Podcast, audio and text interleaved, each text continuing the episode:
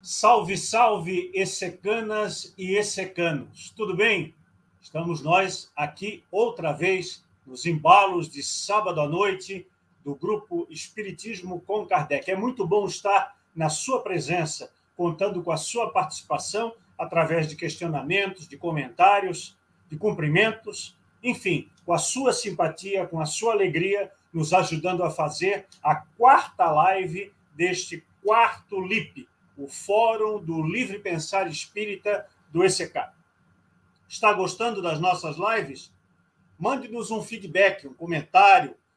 Seus incentivos e suas críticas construtivas são muito importantes para nós continuarmos a aperfeiçoar o nosso trabalho.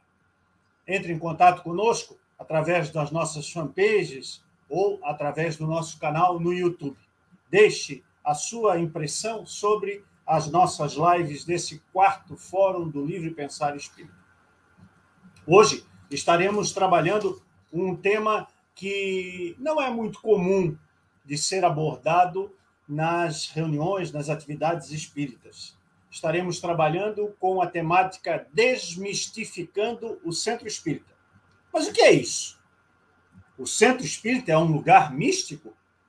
O centro espírita é um lugar de mistificação. O que é mistificação? Qual é o alcance desta mistificação?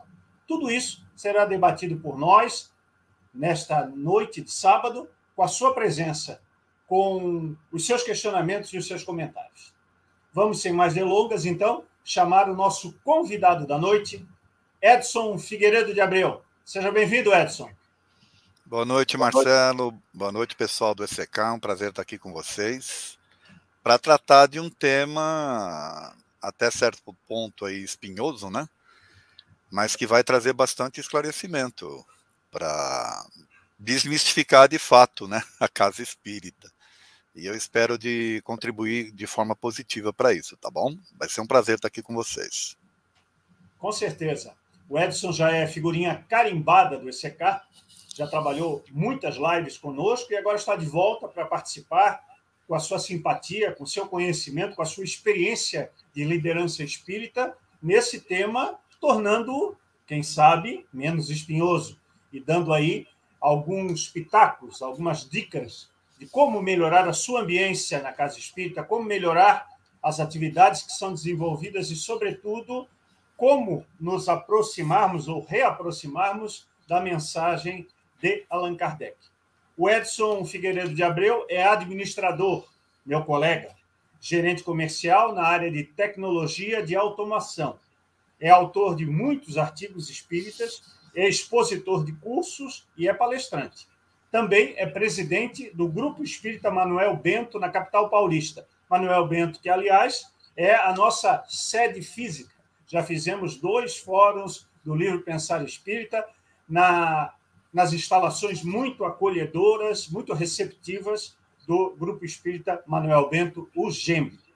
Edson também é comentarista do programa Manhã Boa Nova, que vai ao ar pela TV Mundo Maior e pela Rádio Boa Nova da Fundação Espírita André Luiz Afeal. Tem uma fanpage e um canal no YouTube. Então, essa é a descrição sucinta, o currículo do nosso convidado, que já é sócio do nosso ECK, esperamos com ele fazermos aí uma boa noite de debate. Vamos chamar, então, o primeiro dos nossos debatedores, na verdade, a primeira, Marta Noves. Seja bem-vinda. Oi, Marcelo, que bom estar aqui mais uma vez com vocês, minha gratidão. É... enfim, é sempre um prazer estar aqui junto com vocês. Bacana. Vamos também contar com a experiência, a expertise né, da nossa Marta Noves, que é carioca, como eu, só que ela reside no Rio de Janeiro e hoje estou aqui há muitos anos em Santa Catarina. A Marta também é minha colega, é administradora, formada pela UNESA e também é formada em letras pela Universidade Federal Fluminense, a UFF tem pós-graduação em Gestão Estratégica de Pessoas pela conceituada Fundação Getúlio Vargas, a FGV. Atua no setor financeiro de uma empresa de transportes de cargas e foi funcionária da Aviação Aérea Rio Grande, a Varig, por 32 anos, uma larga experiência, então, na área de transportes aéreos em nosso país, numa da que foi a, uma das maiores empresas do ramo durante décadas aqui no Brasil. Atua no grupo espírita Francisco de Assis, o Jefa, da simpática cidade de Niterói, na capital fluminense, ao lado da capital fluminense. E nessa instituição atua como diretora de doutrina e de mediunidade, ou seja, vai ter também muita coisa para contar, muitas filigranas aí do dia a dia da atuação doutrinária, da atuação institucional, para nos ajudar aí a tratar esse tema que é alvissareia. Vamos chamar então o nosso terceiro e último componente da bancada, também como debatedor, o Manuel Fernandes Neto, o Neco. Olá, Neco. Bem-vindo. Tudo bem, Marcelo? Tudo bem, Edson? Marta, prazer estar aqui novamente. Prazer estar com vocês, pessoal do ECK, pessoal dos bastidores, o Nelson, a Claudinha. Hoje eu estou aqui de frente às câmeras para oferecer um pouco o, um pouco da vivência espírita que a gente tem aqui em Blumenau e colaborar com esse debate, Marcelão. Bacana, muito bom. O Neco é radicado na cidade catarinense de Blumenau, aqui pertinho, no Vale do Itajaí, e é jornalista e curador de conteúdo. É coordenador de comunicação da Casa Espírita Nova Era, nossa parceira em Blumenau, Santa Catarina e é criador e editor do portal espírita Nova Era. Também é coordenador de mídias e editor do portal Com Kardec, vinculado ao grupo Espiritismo com Kardec, a nossa plataforma principal, a nossa vitrine, nosso cartão de visitas para o movimento espírita. Feita então a apresentação dos meus colegas de trabalho, como diria Silvio Santos, vamos iniciar a nossa live de hoje, porque as pessoas já estão ansiosos. Inclusive, já temos uma pergunta, né, produção? Vamos colocar a pergunta do nosso participante Milton Medrano Moreira, lá da Quente, da Cálida, Porto Alegre, Rio Grande do Sul, aqui pertinho de Florianópolis. Pergunta, Milton, para o nosso Edson, nosso convidado, que já vai entrar de carrinho, botando a bola para o fundo do gol. Desmistificar seria um sinônimo de kardecizar? Olha, é, excelente pergunta do Milton. Aliás, um abraço para o Milton. É, tive o prazer de conhecer, de inclusive conversar no programa lá amanhã Boa Nova com o Milton. É, eu diria, Milton, que não é kardecizar, mas seria resgatar. né?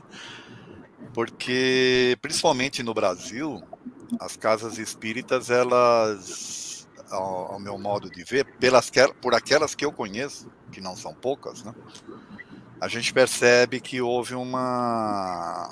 Eu diria que houve um esquecimento do que é o Kardec, da, da estrutura né, que ele propôs de formação de uma casa, de formação de grupos de estudos, de grupos de, de pesquisa junto aos espíritos. E conforme as casas vão se desenvolvendo nessa parte do assistencialismo, que eu, o meu modo de ver não é equivocado, mas ele, ele não é o principal, né? A tornou-se o principal. Uh, muitas pessoas veem as casas espíritas apenas como um local onde vai ouvir uma palestra, tomar um passe e ir embora. E a partir dali elas acham que elas já estão participando do movimento espírita. Então, isso é um equívoco muito grande. Então, eu diria que, na verdade, é, é resgatar o Kardec e tentar, de alguma forma, né, ao desmistificar, ao trazer o Kardec novamente né, para o seio, para o foco principal da casa, remodelar algumas coisas. Até mantendo as que existem, mas remodelando outras. Né? Essa é a minha visão sobre isso, tá bom? Muito bom. Marta, essa pergunta do Milton nos endereça a uma certa ojeriza que grande parte do movimento espírita tem quando nós, principalmente nós do ECK, falamos em doutrina kardecista, em kardecismo, ou até mesmo a palavra que o Milton utilizou, kardecizar. É isso mesmo? Há um preconceito à ideia de tratarmos o espiritismo como sendo a partir de Kardec, com Kardec e jamais sem Kardec? Tem sim, Marcelo. A gente constantemente né, escuta né, quando alguém fala kardecismo, kardecista, né, eu sou kardecista, imediatamente é, as pessoas dizem, não, se você é espírita, já segue Kardec. Então, isso é uma coisa muito comum dentro do movimento espírita, né? E eu queria pegar um gancho nisso que o Edson falou. Sabe que eu gostei, Edson, do que o Milton disse? Kardecizar. Tá aí, gostei, Medran, disso aí. E eu lembro que na Revista Espírita de novembro de 1858, Kardec diz né, que há muitas pessoas que falam sem, sem conhecimento de causa, né, sem, dar, sem se dar o trabalho de se aprofundar. Então, eu noto isso né, muito aqui no ECK. Né? As pessoas simplesmente é, colocam, né, quando vê a palavra ECK, já ficam. Outro dia eu falei assim: eu sou ECK. Nossa Senhora, para que, que eu disse isso? Quase me mataram né? Mas as pessoas, na verdade, não se dão ao trabalho de ouvir, de aprofundar, de fazer isso que Kardec está dizendo, né? A gente, antes de atacar alguém, antes de criticar, é preciso que a gente conheça aquele conteúdo, é preciso que a gente conheça aquele trabalho, né? Então eu gostei muito do, do que o da, da pergunta do Milton. Eu acho que é kardecizar, sim, Legal.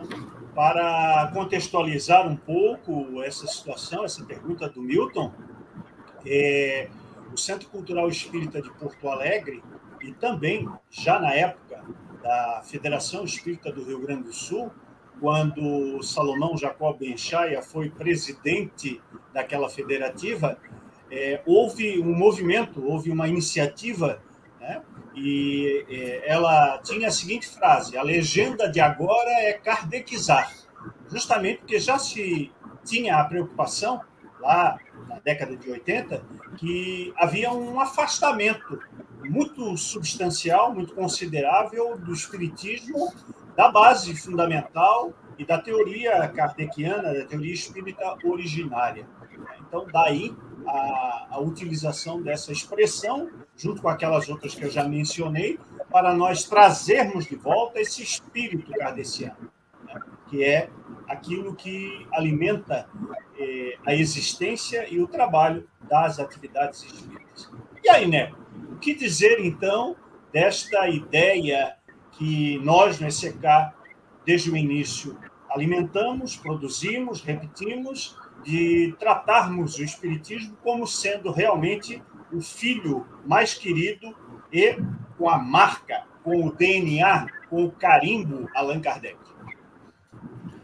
Marcelo, é necessário, é essencial que nós façamos isso. Eu sou um espírita relativamente novo, eu acho que perto de vocês todos, eu tenho 20 anos de espiritismo. Quando eu comecei no espiritismo, falar sobre Kardec, estudar Kardec, era algo muito mais profundo, muito mais dominante dentro de uma casa espírita do que hoje. Foi perdendo isso cada vez mais. Alguns motivos nós vamos falar nessa live. Quando eu, que mais, quando eu entrei no espiritismo, o que mais eu ouvia era que as pessoas procuravam o espiritismo pelo amor e pela dor. Nenhum demérito disso, não existe nenhum demérito. Pela, pela dor, quando a pessoa estava passando alguma necessidade, seja no amor, seja no relacionamento familiar, seja por causa de uma morte na família, de um ente próximo, por amor, um amor a Jesus, um amor à religião. Eu acho que o que o ECK faz e que nós temos que continuar a fazer é que a gente procurar os grupos espíritas online ou as casas espíritas por outro motivo. Eu acho que nós devemos procurar as casas espíritas para a busca do conhecimento espírita. O conhecimento espírita deve ser buscado quando você procura uma, uma casa espírita. E esse conhecimento espírita é umbilicalmente ligado a Allan Kardec, às suas obras fundamentais, a Revista Espírita e todos os livros é, da codificação. Então, Marcelo, eu penso que nós fomos perdendo isso nas casas espíritas. Os motivos eu não quero me adiantar agora, nós vamos ter a oportunidade de estar falando. Mas por que, que nós perdemos isso? Eu acho que quando você busca o conhecimento, você encara o centro espírita e o grupo espírita como uma casa de estudo. Existe uma casa de estudo. É claro que você vai ter sempre ter um necessitado para fazer um diálogo com você e você pode orientar esse necessitado dentro das obras básicas. O que eu tenho visto no movimento espírita, na minha região principalmente, que eu posso falar com desenvoltura, é que eles consideram somente o Evangelho segundo o Espiritismo como uma obra principal de Kardec. E a gente tem que estar é, disseminando e compartilhando que não é esse o verdadeiro kardecismo, não é esse o verdadeiro espiritismo. E o, o ECK faz isso muito bem, e nós, dentro das casas espíritas, vou ter oportunidade de falar isso nessa live ainda, nós temos que levantar essa bandeira, um pouco ali, um pouco no departamento, um pouco no outro departamento, e mesmo quando você frequenta frequenta somente uma casa espírita falando isso, cobrando dos dirigentes essa postura é, na busca do resgate do Kardec nas casas espíritas. Marcelo, você me permite um minutinho? Permite? É, e, Neco, complementando isso que você disse, né, é, é, verdade sim, né, que muitos de nós chegamos até a... Aliás, não só a casa espírita, né, quando a gente se propõe a ir, a procurar, né, é, alguma coisa, a gente, que quando a gente está atravessando um problema, né, a gente vai em busca de acolhimento, de consolo. Mas o que eu tenho dito, tenho batido muito com as pessoas, é o seguinte: a doutrina espírita ela é extremamente consoladora. Né? Que é coisa melhor, que é coisa mais consoladora do que a gente saber que existem várias moradas, né? que a Terra não é o único planeta né, que, que é habitado, que a reencarnação é um fato, que um dia nós poderemos nos reencontrar com aqueles né, a quem amamos, que Deus existe. Então, são tantos, né, são tantas coisas que a doutrina espírita traz e que vão ao encontro né, daquilo que a gente está precisando, se a gente está falando em termos de consolo, então a gente tem que parar com essa história de dizer que a gente precisa trazer é, fatos né, que foram contados através de autores espirituais para que as pessoas entendam ali um consolo. Estudar Kardec, aprender com as lições que ele nos deixou, é extremamente consolador e eu diria mais, libertador. Sabe que tem uma questão muito importante nesse contexto que a Marta está trazendo. Né? Eu me lembro de um diálogo de Chico Xavier com um jornalista, e ele dizia ao jornalista que muitos espíritas se interessam pela questão do pós-morte. Isso é muito natural. Por quê? Porque a doutrina espírita nos apresenta um outro cenário nos apresenta uma outra perspectiva diferente daquela que as religiões tradicionais tinham em relação ao após a vida, após a morte. Né? Só que ele dizia ao jornalista: existem muitos espíritas que passam uma vida inteira querendo saber como é o lado de lá, como é o após a morte, o que vai acontecer com elas e esquecem-se muitas das vezes de viver o hoje, o aqui, o agora, de preparar esse posterior, esse futuro, a partir de boas ações, a, partir do aproveitamento das oportunidades. E isso é uma espécie de misticismo que existe na doutrina, porque se preocupar muito mais com o que haverá, para onde iremos, o que acontecerá conosco, como será nossa realidade espiritual antes dela é deixar de lado o contexto e todos esses elementos que podem ser favoráveis ou não, dependendo da postura, dependendo das atitudes, para que o espírito se direcione adiante dentro dessa senda do progresso. Mas eu queria perguntar ao Edson, nosso convidado da noite, se ele enxerga algumas atitudes atualmente em grupos ou instituições espíritas que podem ser consideradas místicas, ou seja, se há exemplos desse misticismo generalizado na chamada ambiência espírita, Edson. Existe, existe muito.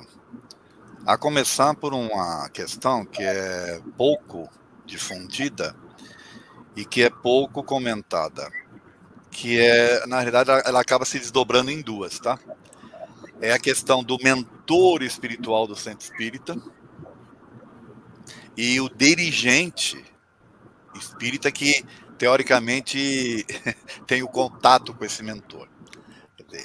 Esses passam a serem, de alguma forma, doutrinados, né? É, doutrinados no aspecto de endeusamento, não é doutrinado no aspecto de, de, né, de doutrinar, mas de endeusamento. Eles são tidos como é, pessoas que são inquestionáveis, pessoas que ditam as normas, pessoas nos dois aspectos, tanto espiritual quanto material, né? E que não se faz nada sem que tenha essa intervenção. Então, o, a maioria das casas espíritas que eu conheço, elas têm esse, é, têm esse tipo de eu diria que similitude nesses contextos. E aí o que, que acaba acontecendo? Uh, as pessoas que frequentam a casa espírita, elas não têm a liberdade, e até mesmo os frequentadores e alguns diretores, né, de tomar atitude sem que sejam, uh, de alguma forma, direcionados pelo plano espiritual. Esquecendo-se que, na verdade, nós estamos aqui, e você bem colocou isso, né, para viver o presente tá certo? Desenvolver-nos com base nas nossas atitudes, nas nossas escolhas. Podemos até receber intuições, agora ir lá e perguntar, oh, eu devo ou não devo fazer isso? Então existe um misticismo muito grande, existem muitas instituições, aí eu vou tocar num, numa feridinha aqui que acho que já vai incomodar, muitas instituições espíritas dirigidas pelo mesmo espírito, que vocês sabem quem é, é o espírito mil e uma utilidades, que é o Bezerra de Menezes. Tá? E ao meu ver, é, desculpem, não é o Bezerra. As pessoas dizem que é o Bezerra, né? Os, os dirigentes e tal, mas não é o Bezerra. Então, com isso, você vê coisas do Arco da Velha, você vê aqui, por exemplo, em São Paulo, uma instituição espírita, fechar uma mocidade espírita a mando de Bezerra de Menezes e ninguém questionar. Então isso é perigosíssimo para o movimento espírita, porque na verdade acaba sendo, né, o movimento espírita ele acaba sendo daquela pessoa que está na, na frente da casa, que está direcionando a casa de alguma forma, ou daquela ou daquelas pessoas. E eu diria que na grande maioria nem mentor tem, fazendo esse tipo de, de, de, de direção. Haja vista que Bezerra de Menezes, né, se for de fato esse espírito que é, dizem né, ser tão iluminado assim, jamais né, indicaria ou determinaria. Bom, primeiro que o mentor não determina nada, né, determinaria para fechar uma mocidade espírita. Pelo amor de Deus, é falta de, de raciocínio aí, né? É, é um misticismo muito forte presente nas casas espíritas nesse aspecto. O Edson, é, nesse teu exemplo aí relacionado a Adolfo Bezerra de Menezes, acho que essa atitude, se realmente ela aconteceu, ela está muito próxima de quem foi Adolfo Bezerra de Menezes Cavalcante durante a vida. Né? Um homem duro, um homem sisudo, um homem forte, personalidade forte, batia na mesa, mandava e desmandava, e as pessoas acham que ele foi um cordeirinho, né? que ele foi um homem é, carinhoso, equilibrado sempre. Então, é justamente essa o médico dos pobres, né? Médico é, dos essa pobres. diferença que acontece entre o que a pessoa é durante a vida e quando morre, ela vira santo. Né? No caso, vira um santo espírita.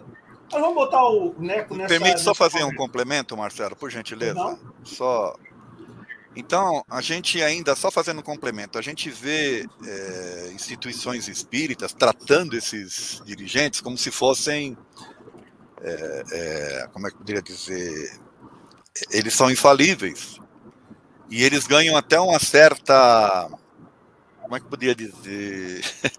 Ó, vou, vou ser mais claro, tá? Tem casa espírita aí que o médium, né, ou o dirigente principal, tem lá o estacionamento preserva, preservativo dele, porque ele não pode, né, ter.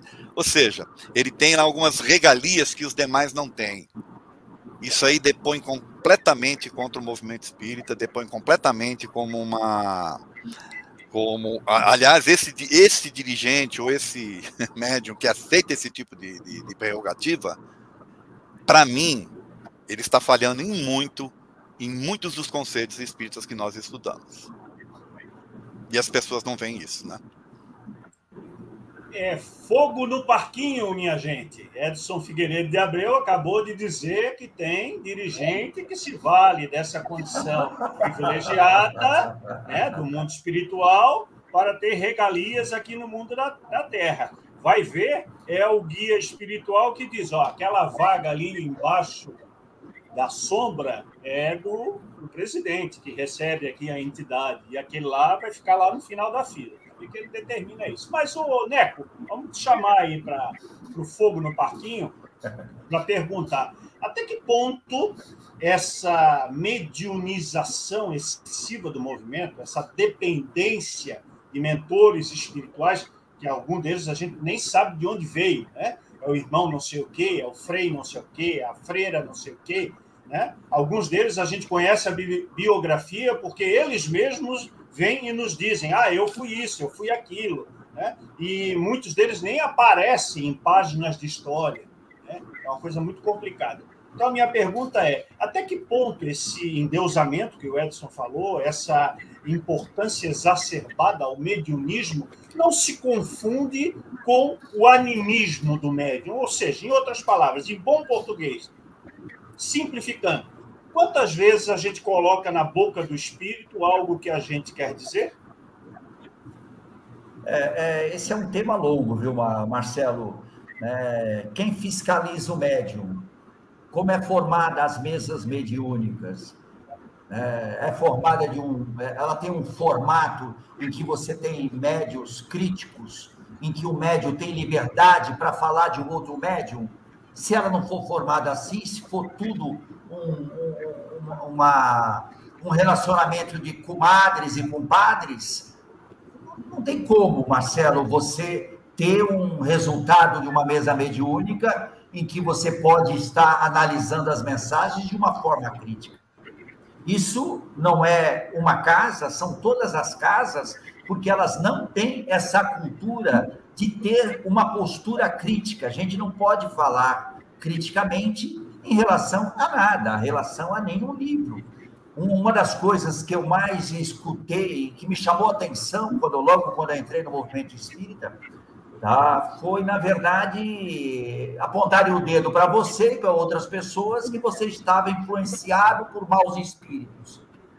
Mas aquele cara está influenciado por maus espíritos, mas por quê? Aí eu, eu não nasci ontem, eu comecei a juntar, juntar um mais um, né? e comecei a perceber que bastava você fazer uma crítica mais contundente em relação a algum procedimento da casa, que já surgia a situação de que você estava com algum tipo de influência espiritual inclusive é, indicando você para um diálogo fraterno, indicando você para uma sessão de passes, né? Você imagina isso. Circulou por volta de 2013 um livro, né, no movimento espírita da região chamado Aconteceu na Casa Espírita, né? Não sei se vocês lembram desse livro, que é na verdade as sombras né, os espíritos combatendo uma casa espírita e influenciando todas as pessoas o tempo inteiro em relação ao funcionamento da casa espírita.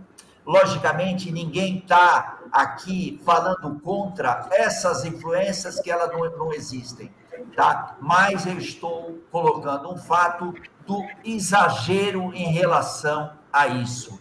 Né? Então, esse exagero em relação a isso é um tipo de, de mistificação porque a pessoa não consegue analisar racionalmente. Foi legal quando a, Marta falou né, da pluralidade dos mundos, né, que isso é extremamente consolador. né? logo quando entrei na Casa Espírita, a primeira palestra que eu escutei na Casa Espírita é justamente sobre esse tema, Marta, pluralidade dos mundos. Aquilo me enriqueceu de tal forma, eu já tinha lido o livro dos Espíritos, né? fui numa casa, fui na Nova Era, foi a única casa que eu frequentei até hoje, foi a Nova Era, cheguei na Nova Era com uma palestra, e a palestra que tinha era exatamente essa, aquilo só aquilo já me, me, me, me, me trouxe coisas boas, sentimentos positivos em relação à, à situação que eu estava passando na época, que era uma situação realmente de, de aprendizado. Como eu vivo até hoje, eu sou um espírito é, até hoje com muitas necessidades, muitas necessidades emocionais. Na verdade, muitas necessidades em todos os sentidos psicológicas, emocionais, e é por isso que eu me debruço sobre Kardec, é por isso que eu participo do ECK, é por isso que eu participo da nova era, dessa casa que eu estou até hoje. Por mais difícil que possa ser no dia a dia, eu abraço a causa do Kardec e começo a tento plantar nos departamentos, viu, Marta? Eu tento plantar, seja numa palestra, seja conversando com uma pessoa, cada vez mais colocando colocando a minha, a, a minha, a minha visão em relação ao Espiritismo. Muito é bom. isso, Marcelo, por enquanto. Vamos chamar agora a Marta para essa nossa situação tão delicada. Ô, Marta, aí no Jefa, o espírito bombril já apareceu? Ele tem, tem estado por aí? O espírito que o Edson falou, das mil e uma utilidades, parece onipresente, né? É tanta luz que ele se esparge pelo país inteiro, que ele está presente em todas as casas, ou na maioria das casas.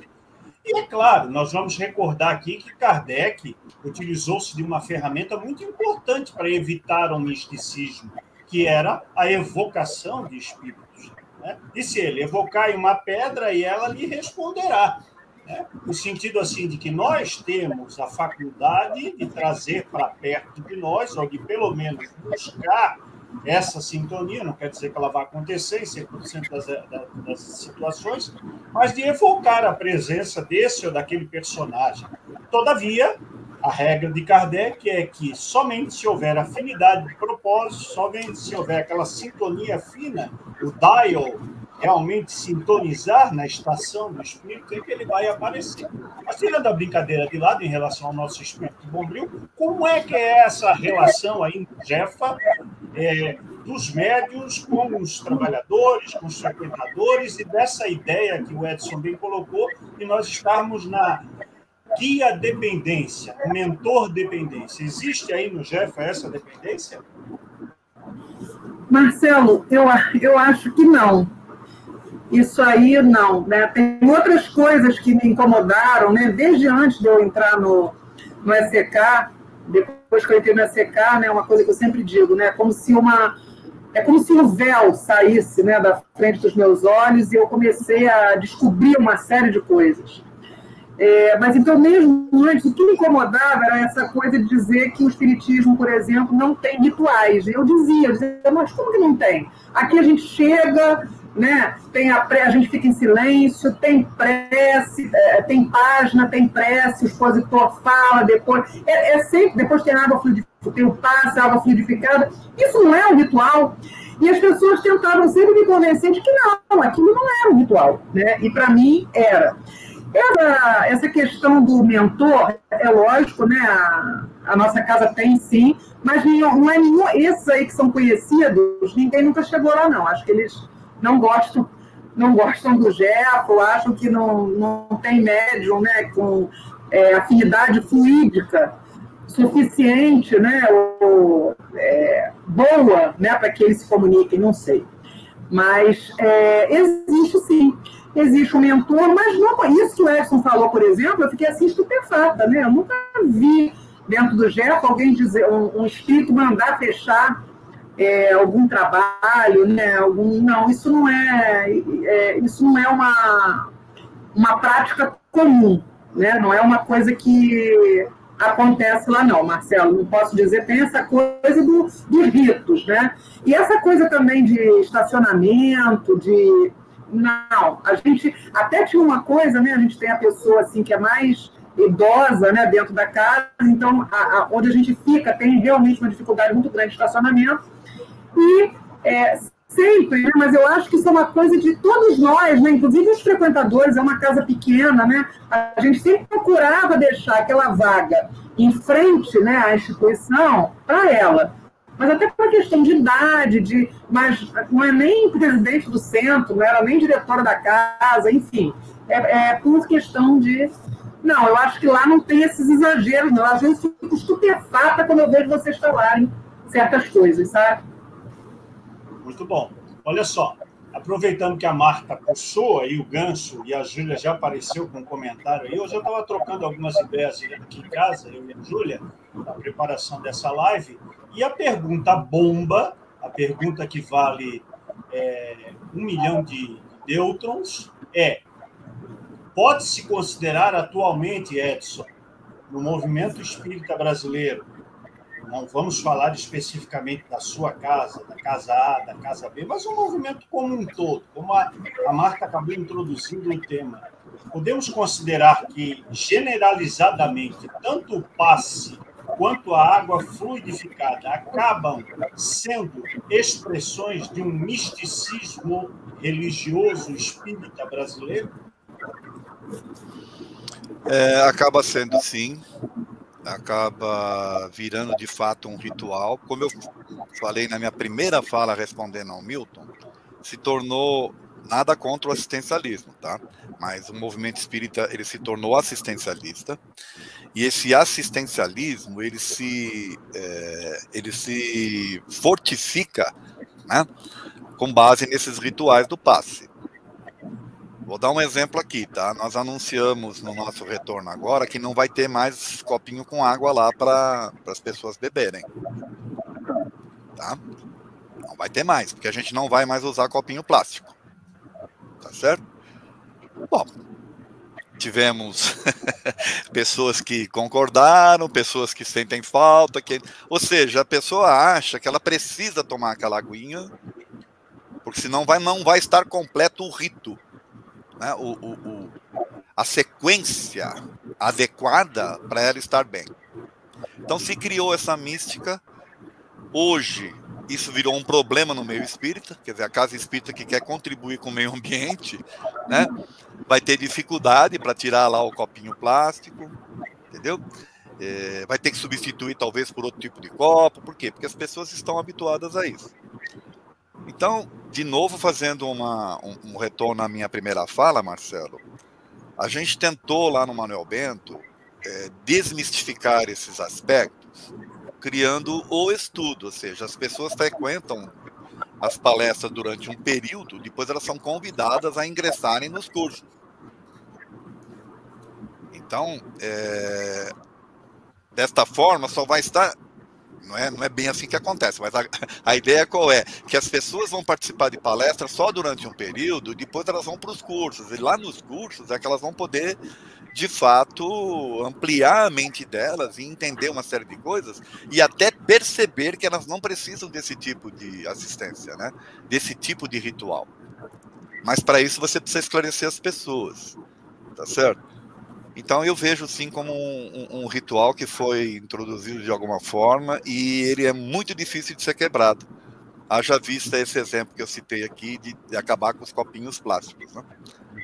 Então não tem mais aguinha após o passe. Isso aí está criando um certo desconforto para as pessoas que estavam doutrinadas na, no entendimento de que elas só estariam bem se elas tomassem. Aliás, tem pessoas que não, não, não, querem nem ouvir direito a palestra, elas querem chegar na hora do passe e tomar aguinha. Quando na verdade o principal ela está ouvindo a palestra, né? Para ir mudando o seu mental, né? Mas, infelizmente, respondendo assim curto e grosso, virou sim um ritual. Sabe que eu conheço casas espíritas aqui em Santa Catarina que adotaram um procedimento para evitar completamente isso que você acabou de dizer. Daquele pessoal que, ah, começa a palestra 8 horas, ah, mais ou menos que hora vai para. Ah, 8 e meia, 8 e 40, até terminando a palestra. E aí chegava 20, 30 pessoas para tomar o passe, tomar a aguinha e carcar para casa. Né? Então, o que, que fez a Casa Espírita? Quando faltava 10 minutos para terminar a palestra, fechava a porta principal da casa, ninguém entra, ninguém sai. E a saída das pessoas se dava por uma outra porta, geralmente a porta dos fundos. Então acabou com aquela ideia do indivíduo chegar para o finalzinho, chegar para a ritualística, chegar para o costumezinho. Ô, Neco, aí na Casa Espírita Nova Era, chega pessoas que começam a comentar com vocês, ah, que curioso, aqui vocês não fazem passe individual, é? Aqui é só passe coletivo? Ah, que curioso, aqui a aguinha só tem antes da palestra, depois não tem? Mas lá na outra casa onde eu estava acostumado era desse jeito, daquele jeito. Ou seja, esse comparativo existe? Sim, Marcelo. Sim, Marcelo, o tempo inteiro. Eu acho que é, é comum. É, é, bem complicado esse assunto, porque não, não sei nem se é um ritual ou se é um hábito. Né? Fiquei na dúvida aqui, olhando, é, ouvindo o Edson, não sei se se tornou um ritual, ou se é um hábito, ou se um hábito é um ritual, enfim. É, o que as pessoas fazem é isso mesmo, de ir na casa por causa de, por causa de passe, por causa de água fluidificada. Na nossa casa, como não é uma casa muito grande, né, tem muitos trabalhadores, a gente visualmente a gente percebe e a gente fala com muita muita amorosidade para a pessoa que ela tem que ouvir a palestra para poder né, tomar o passe. O passe geralmente é coletivo, tem passe individual, mas é um passe individual em casos especiais, depois de um diálogo fraterno que existe. Né, o, o, nosso, o nosso hábito, o nosso ritual é assim. É, a pessoa vai tomar um. Se a pessoa quer tomar um passe individual, ela tem que passar por uma conversa fraterna, que a gente hoje chama diálogo fraterno, né? nem conversa, chama diálogo fraterno com dois acompanhantes, tá? para saber se realmente a pessoa precisa daquele passe individual. Isso ajuda, hábito ou se é um hábito um ritual, isso ajuda muito a pessoa que busca, tem essa necessidade tá? é um paliativo, né? Ela, ela, começa, ela começa a se perceber que ela que ela está recebendo alguma coisa. É muito difícil para uma pessoa que não estudou, que não, não tem esclarecimento, né? chegar na casa espírita com um problema muito forte, às vezes, às vezes um problema de, um, de uma morte na família e você além de explicar para ela né, a, os, os, pilares de Kardec em relação à morte, você tem que tomar muito cuidado que a pessoa está em dor, a pessoa está sofrendo muito. Né? Então, o dia, o dia a dia, você não pode pegar uma pessoa que está precisando de muito acolhimento e mandar ela estudar ou falar, ah, a morte não existe né, é complicado. Eu já eu fiz diálogo fraterno durante muito tempo, né, eu recebi pessoas com dores indescritíveis e é realmente complicado você chegar para a pessoa e não estou falando que é impossível, mas é complexo você chegar para a pessoa e começar a explicar a doutrina espírita sem que a pessoa é, é, e a pessoa ouvir tudo isso. Né? Então, acaba, é, acaba sendo uma, uma, uma ajuda para a pessoa, a água fluidificada e o passe. O que eu falo sempre é o que realmente a gente pode fazer em termos de estudo. Eu, como palestrante e monitor, né, eu coloco sempre a realidade do passe e a realidade da, da, da água fluidificada para os meus alunos e na palestra, em que a pessoa, eu, eu tento explicar que enquanto não, não acontecer uma modificação íntima da pessoa, uma modificação dos seus pensamentos, ela não consegue é, mudar, progredir. Eu também falo, eu tento explicar nas minhas palestras que no, a, a, doutrina espírita não é somente o Evangelho segundo o Espiritismo. É, uma, uma, outra, um outro engano que tem, um outro equívoco que tem é confundir Jesus com Deus. Então, eu tento explicar nas minhas palestras, na verdade, que Jesus não é Deus, Jesus é um homem. Né? Outra, outro engano que tem é sobre provas e expiações, Marcelo, que não são conceitos exatos e nem são regidos pela lei de Italião.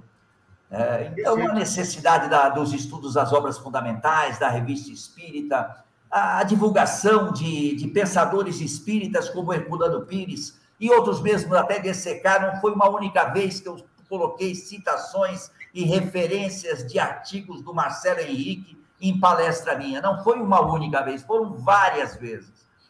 Então, eu acho que a gente vai abandonando esses rituais ou essas, esses hábitos como ritual, quando a gente leva todas essas coisas, se você tem um espaço na casa como monitor ou palestrante.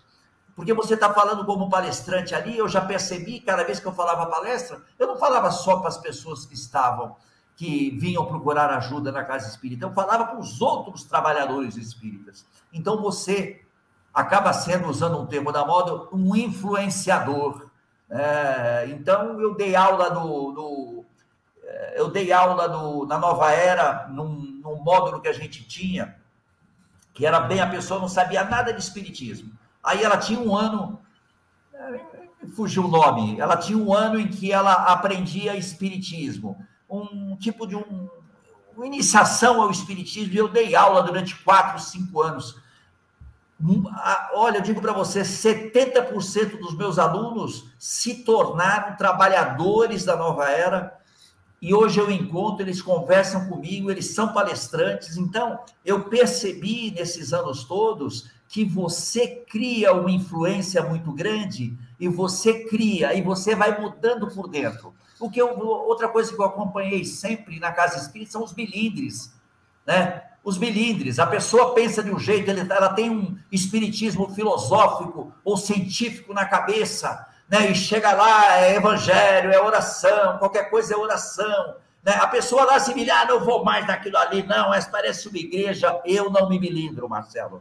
Porque se a gente não ficar no meio espírita, na, nesses grupos, a gente não consegue modificar. Né? Eu acho que a gente precisa modificar por dentro por dentro, você influenciar por dentro. Eu não me milindro, eu estou lá há 20 anos, muitas vezes é, é, de uma forma sutil, é claro, e amorosa, falam de artigos que eu coloquei no portal e tudo mais. Aí eu explico, explico, explico, fica por isso mesmo, eu vou tocando meu trabalho. Estão vendo? Olha aí, ó. Manuel Fernandes Neto, o Neco, é um influencer mas uma influência no bom sentido da palavra, né? Vai trazendo aquelas informações que são úteis, porque afinal de contas, ninguém nasce sabendo.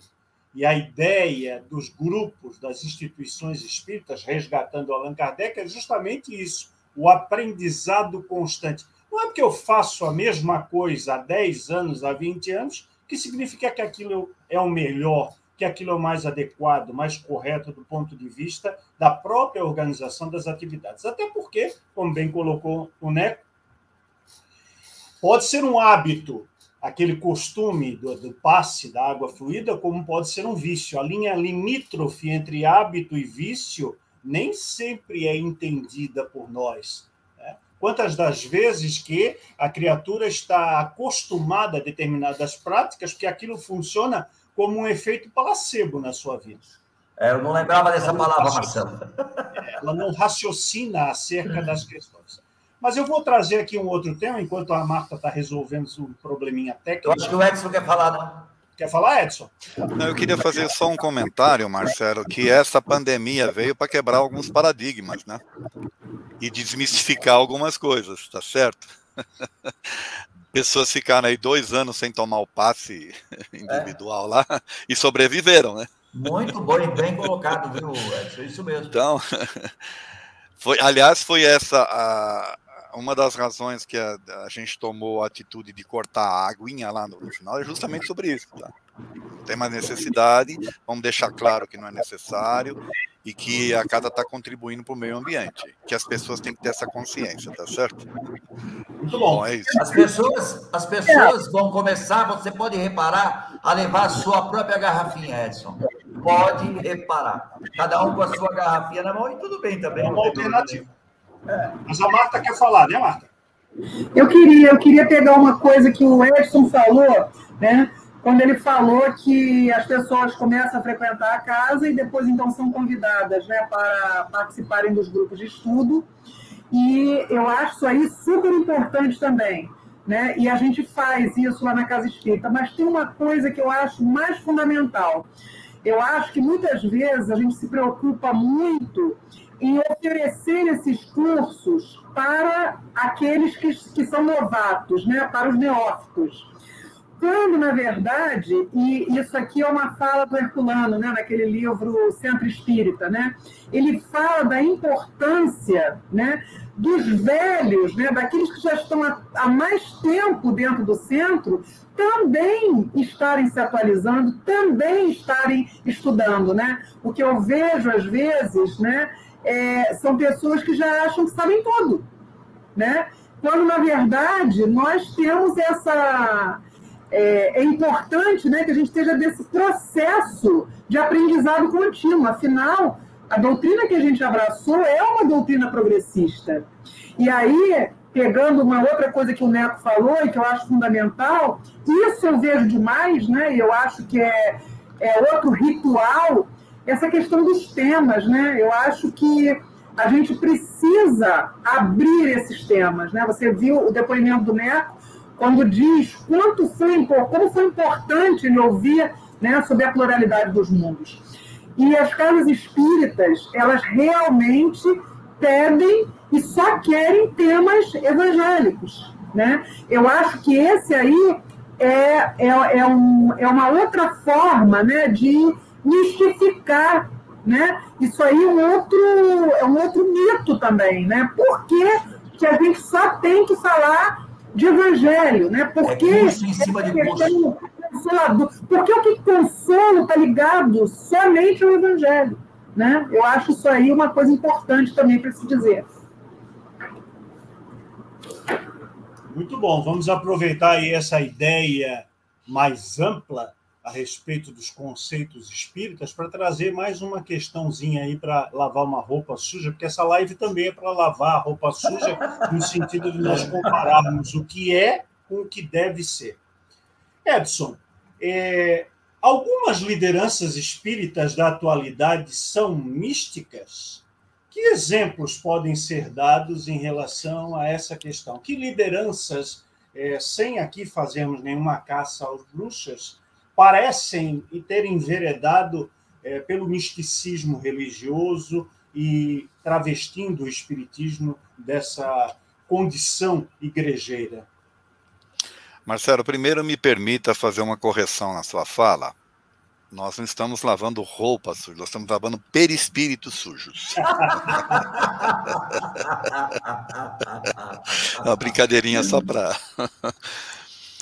Olha, é notório que o movimento espírita brasileiro é místico ao extremo, a começar pela dita que se intitula Casa Mater auto se intitula, né? Porque ninguém foi lá e não houve um movimento feito pelas casas espíritas, sabe? É, votando para colocar é, é, essa, essa, vou, vou falar claro, FEB, tá bom?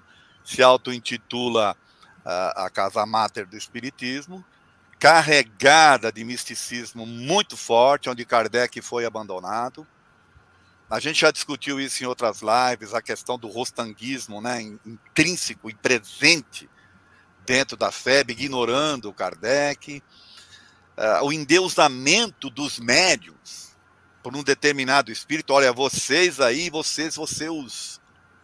Sabe, um, um, uma mística, né? Uma, uma. Como é que poderia dizer? As pessoas se deixando influenciar de uma forma assim, até eu diria que obsessiva né? Não estou dizendo que o pessoal da FEB é obsediado, não é isso. Mas os primeiros ali se deixaram influenciar desta forma. Eles foram insensados pela vaidade, que eles seriam, que eles seriam os protetores, os defensores. E aí se coloca, a pessoa tem a, a pachorra né, a coragem de colocar dentro de um estatuto a obrigatoriedade de estudo de Rustang. Eu não queria entrar no, no, no âmbito do Rustang, mas eu estou trazendo aqui que, de fato, a grande maioria das federativas, a começar pela que se intitula Casa Mater, são extremamente místicos. E aí você tem eles, com o poderio econômico que possuem, incentivando médiums, incentivando palestrantes mais místicos do que eles. Então, infelizmente, é, com esse poderio todo econômico, eles acabam criando isso dentro do movimento espírita. Quando você tem um, um, um, Kardec falando, olha, não importa a identidade do médium, você não precisa saber quem é o teu mentor, você não precisa. Aí quando você tem esses principais médiums aí, que são endeusados, falando que, olha, meu mentor é fulano, é ciclano, é beltrano, ele foi isso, foi aquilo, foi aquilo, foi aquilo, foi aquilo, que é para dar um embasamento, né? Sei lá se é para dar uma, uma, um grau de confiança, entre aspas, para as pessoas Ora, já começa aí o misticismo. Né? Muito bom. Eu vou permitir falar uma coisa aqui para vocês. Uma vez me perguntaram, né, os alunos costumam perguntar para mim, quem é o mentor do Manuel Bento? Eu falo, não sei. Não sei, não me interessa saber. Por quê? Ué, porque se ele tá, é mentor, ele é lá no plano espiritual, ele está tocando a coisa lá no plano espiritual. Quem está tocando a coisa aqui na matéria somos nós. E é nós que temos que colocar a doutrina né, o entendimento que nós temos da doutrina para tocar a casa, para tocar o nosso dia a dia. Tá certo? E aí então se criam. Um... Você fala, mas peraí. Né? Como é que pode o presidente de uma casa espírita não saber quem é o mentor? Quando você fala uma coisa dessas, as pessoas ficam horrorizadas. Mas já estou à frente da casa desde 1990 e vocês conheceram, tiveram o prazer de conhecer a casa, vem que a casa é, né? Ela não precisa, entre aspas, ter um mentor específico com nome X para determinar as coisas, porque são as pessoas que lá estão, né, que se acompliciam dentro de um projeto, creem naquele projeto, entendem aquele projeto, abraçam e fazem as coisas acontecer. Então, eu acho que eu misturei um pouco as coisas, Marcelo, não, mas de fato, a FEB é a principal fomentadora do misticismo no Brasil. Ok, ok. É, tipo, Nelson Rubens, a gente quer saber, Marta. Marta, quem são os exemplos de lideranças espíritas místicas na atualidade? Olha, eu vou dizer uma coisa para você. É, pegando aqui uma, uma frase né, de Herculano, né? Herculano, ele diz, né, que o médium que é adulado, louvado a todo instante, cercado de admiradores, e aí ele dá até exemplo né, de um cantor popular, de um artista de novela de TV, do jogador de futebol.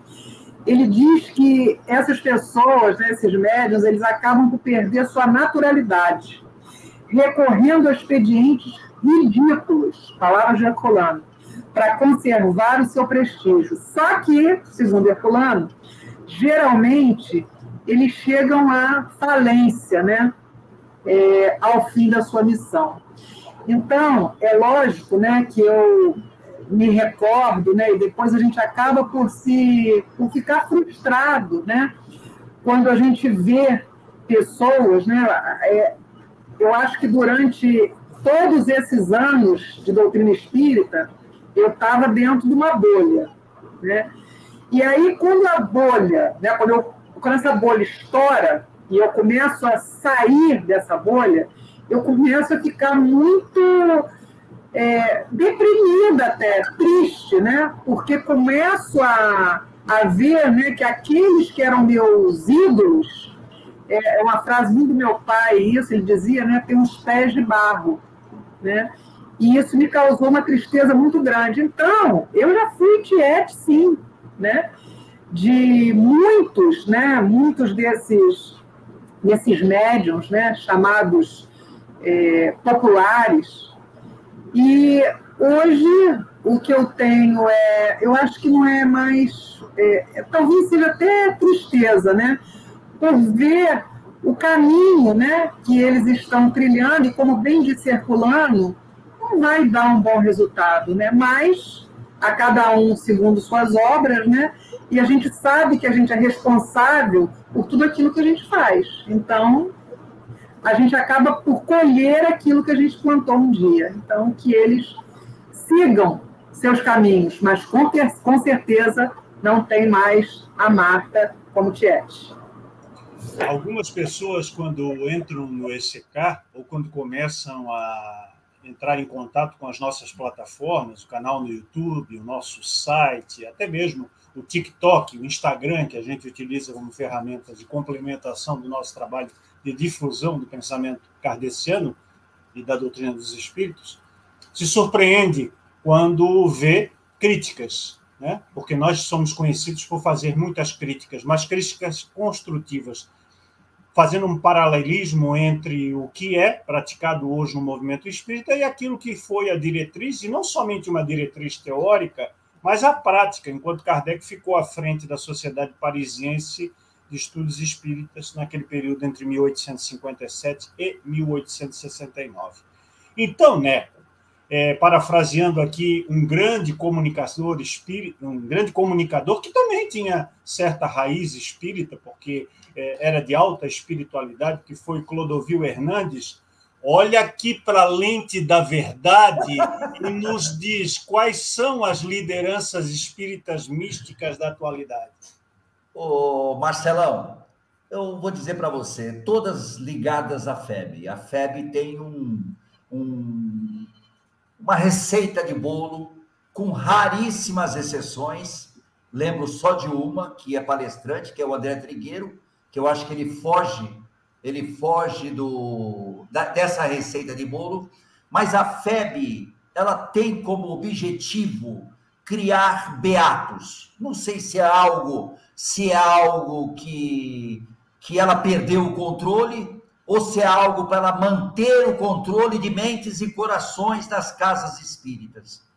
Né? Esse controle. Eu, você não vê ou vê muito pouco para eu não cometer nenhum erro. A FEB citando Herculano Pires o tempo inteiro. Você não escuta, você pode perguntar às vezes para os trabalhadores espíritas quantos livros do Herculano foram estudados nessa casa. Quantas pessoas conhecem ou leram pelo menos um livro do Herculano Pires. Então, eu trago também em homenagem ao professor Herculano, quando ele fala do Beato Espírita. Ele diz assim, Marcelo, todos nós conhecemos essa passagem. O beato espírita não é espírita, pois não conhece a doutrina e não estuda, não se liberta das superstições e dos erros do seu passado religioso. Pela sua crença ingênua, está sujeito a servir de instrumento a qualquer espírito mistificador e se apresentar como mestre missionário, reencarnação de Kardec e outras tolices dessa ordem, diz Herculano. Então eu digo, Marcelo, eu gosto sempre de falar também dos ismos, dos misticismos das casas espíritas, poucos ismos, que é o rostanguinismo, rostanguismo, perdão, o catolicismo, o orientalismo e os sincretismos. São esses ismos que fazem a casa espírita às vezes se perder no seu caminho. Eu tenho uma opinião, aí já é uma opinião pessoal, não é uma, uma, uma opinião, nesse caso, referenciada, deve ter até referências. Eu acho que esse modelo de casa espírita está falido, completamente falido. O modelo que nós temos de casa espírita está falido. Eu acho que tem que ser um modelo de escola de instituto de pesquisa, instituto de estudos espíritas, em que você não precise ser filiado à FEB, em que você traga os seus orientadores, os seus palestrantes, os seus professores, assim como nós fazemos no ECK.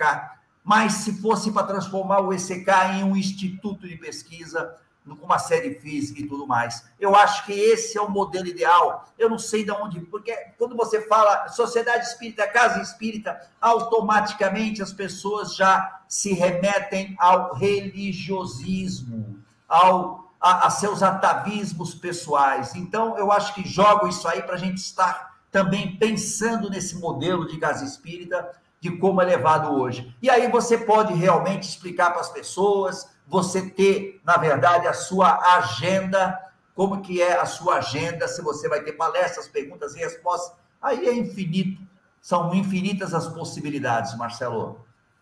Muito bom, muito bom. Vocês estão vendo que nós temos um pouquinho de acidez nos nossos comentários, mas no sentido de sacudir as estruturas e de efetuar as transformações possíveis. Né? Ninguém fica parado as instituições espíritas não podem ficar paradas, cristalizadas no tempo, baseadas num modelo que sempre deu certo. Deu certo para quem? Para que ideologia? Para manter que tipo de estrutura de poder? Para alcançar que tipo de público? Acabaram de dizer aí, o Beato, que é aquele que conhece de trás para frente as questões do livro dos Espíritas, mas não os sabe interpretar, o dependente de determinados rituais que são estabelecidos dentro das instituições espíritas, que não estavam presentes lá na base fundamental, na estrutura criacional do espiritismo, que foi a Sociedade Parisiense de Estudos Espíritas, mas que, em função desse sincretismo que o Neco acabou de dizer, passaram a se incorporar como se práticas genuínas espíritas fossem. Então, quero lembrar aqui uma situação e trazer para o debate que eu vivenciei na prática durante os cinco anos em que estive com mais dois companheiros representando o movimento espírita no Conselho Nacional de Saúde. Sim, existem cadeiras que podem ser ocupadas por membros de instituições espíritas em conselhos municipais, em conselhos estaduais e nos conselhos nacionais de representação popular, onde nós podemos colocar a serviço da sua cidade, do seu estado ou do nosso país as ideias espíritas como transformadoras das questões sociais que tanto nos afligem, tanto nos preocupam hoje em dia. Mas, numa dessas reuniões lá no Conselho Nacional de Saúde, eu tive a oportunidade de conversar com um padre e um pastor evangélico. E nós trocávamos ideias a respeito da convivência nas instituições, nas associações, nas agremiações, no caso deles religiosas, e no meu caso, que eu não encaro o Espiritismo como uma religião, uma agremiação filosófica, de estudo, uma associação civil. E ambos, o padre e o pastor, e o pastor foi até mais incisivo ele disse assim: Sabe, Marcelo, eu tenho visto nas agremiações evangélicas um fetiche pelo demônio, um fetiche pelo diabo. Nós acabamos falando durante os cultos, durante as reuniões, muito mais no diabo do que em Deus. E aí, qual é o público que nós queremos atingir? Então, vou trazer esse pequeno recorte, esse exemplo, que foi muito rico para mostrar que nem todos os religiosos são iguais, que nem todos querem reproduzir o status quo, que nem todos estão pelo conformismo e que algumas cabeças iluminadas e luminosas se propõem a fazer algumas transformações importantes nos cenários onde eles estão envolvidos. Então, Edson, eu queria perguntar a você: Será que esse fetiche pelo diabo, pelo demônio, nas igrejas, tanto a católica quanto as evangélicas, sobretudo as neopentecostais, não tem uma correspondência no movimento espírita, onde a gente espírita fala muito mais em trevas, em trevosos, do que em espíritos de luz? Isso também não é um misticismo? Como assim, Marcelo? Nós não vamos para um brawl? Não estou entendendo a sua pergunta. Eu vou puxar a tua palestra desmistificando, ah, desmistificando o Brau. Olha, fazendo uma analogia com o que você disse do, do, do pastor aí, hoje a gente vê muitas pessoas, principalmente, não nem tanto nas palestras, mas principalmente entre os trabalhadores, voluntários e tal, essa questão dos obsessores. Né? O Neco tocou um pouco sobre isso, né? dessa questão de quando você é discordante por alguma razão, né? você está meio que obsediado. Né? Eu ainda tenho um, diria que eu tenho um pouco de sorte pelo fato de eu estar como presidente, né? é, não chegam a dizer, só pensam. É... Só pensam, não chegam a dizer, a, a, a verbalizar aquilo que pensam. Porém, é, infelizmente isso acontece sim, a gente não consegue. Eu acho que é até uma é uma questão cultural, inclusive, sabe? Faz parte do, do cotidiano, né? As pessoas dão mais atenção para as coisas ruins. Basta ver que os programas de TV na TV aberta que mais têm audiência são esses que, esses que apresentam as desgraças né, da vida. Então, as pessoas estão mais habituadas a isso e levam isso para o meio espírita, levam isso para dentro da, da, da, das religiões em si. E, infelizmente, é um, é um problema sério, porque a doutrina espírita é luz, né? Nós deveríamos estar falando de luz e não de trevas. E aí, quando você diz para uma pessoa que ela vai para um umbral através desse livro horroroso que está aí, né? que, que classifica o umbral, que, aliás, aquela palestra Desmistificando desmistifica o próprio livro, né? A gente vê que o próprio autor se equivoca, né? Assim, em outros textos que ele escreve e tal. Quando a gente vê isso intrínseco dentro do movimento espírita, infelizmente é, é aquela questão que vem da mística provocada pela FEB de manter, como o próprio Neco colocou, o poderio sobre as pessoas. Elas se tornam dependentes ao invés de elas se tornarem autônomas, que é o objetivo da doutrina espírita.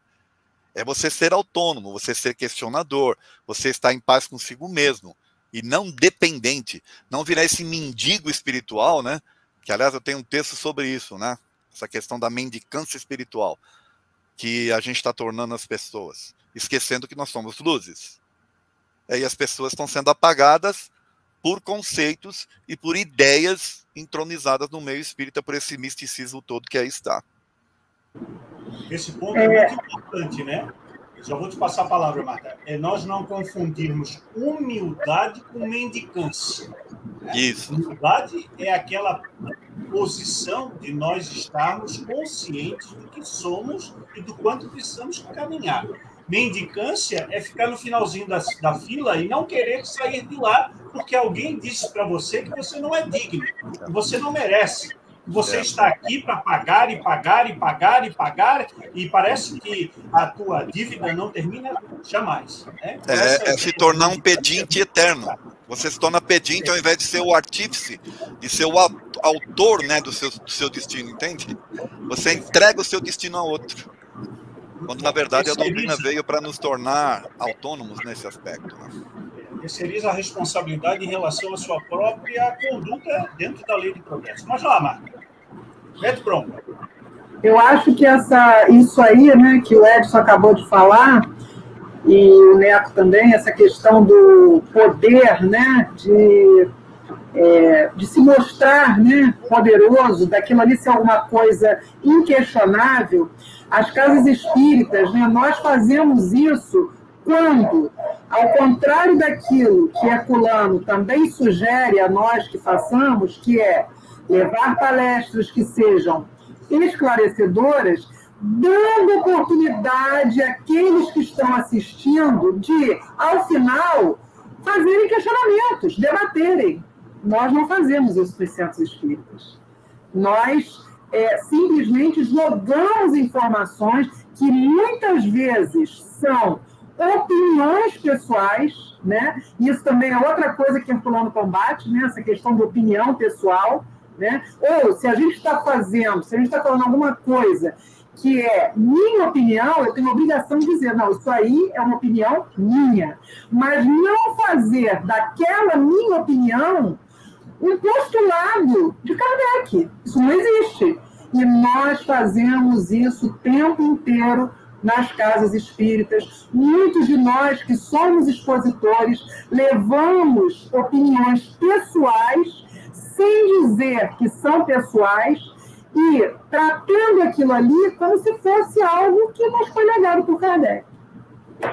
Mas, ô Marta, é, aproveita que tu estás no confessionário aqui do ECK e diz para gente, tem muito fetiche no Jefa por trevas e trevosos? O pessoal fala muito disso ou se preocupa mais com os espíritos iluminados? Não, não, trevas, trevas. Tem, tem muitas trevas, sim. Tem muita. E isso me. Quando chega palestrante, então, para falar, né, com todo respeito, com toda admiração pelo trabalho do homem, de Valdo Franco, é, eu acho que esse. Isso é uma opinião pessoal, né? Por isso que estou dizendo, minha eu acho que ele, o espírito né, que se comunica por ele, eu acho que é o Manuel Filomeno de Miranda que escreveu esse último livro através dele, eu acho assim uma coisa bem, é, bem lamentável, né? E me causa, né, me causa estranheza quando eu vejo né, palestrantes falando, inclusive lá no Jeff, né? inclusive lá no Jeff, falando sobre esse livro, né? E falando desse livro, endeusando, né? Tanto o autor, né, espiritual, quanto aquele através do qual o livro foi escrito.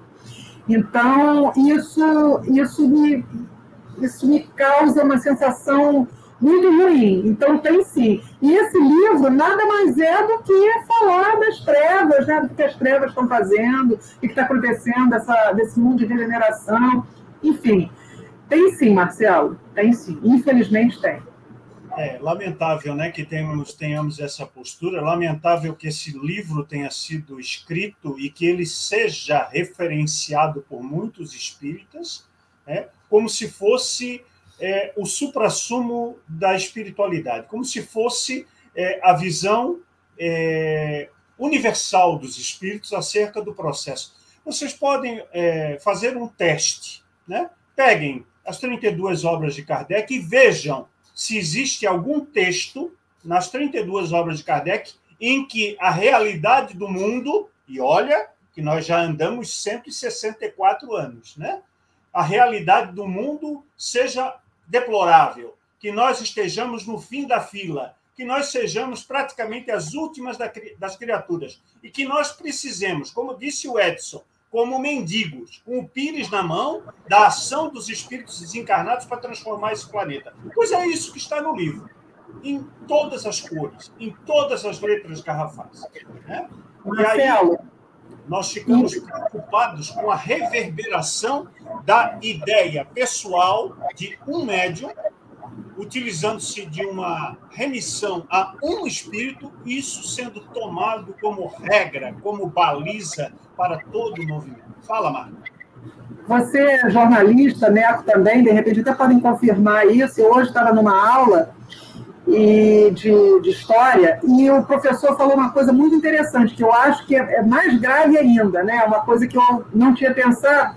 Ele diz assim, que isso é uma coisa estatística, né? Normalmente, o último livro do autor é aquele que as pessoas acham que é o melhor, né? Então, existe essa tendência de nós acharmos que o último que ele produziu é sempre o melhor, quando, na verdade, não é assim que funciona. Né? Nós temos verdadeiros é, é, tesouros que nos foram deixados né, há muito tempo atrás. Então, veja bem, ainda por cima, esse livro, né, por ter sido é, o último, né, não, não, sei se teve outro depois, realmente não sei, mas por ter sido o último, então ele já traz essa coisa de ser o mais perfeito, né? E ser mais grave ainda.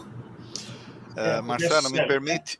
Fala, Edson eu queria fazer um complemento, porque esse assunto é tão sério, mas tão sério, que tem um cidadão que era espírita, hoje não é mais espírita, mas ele foi um espírita de início.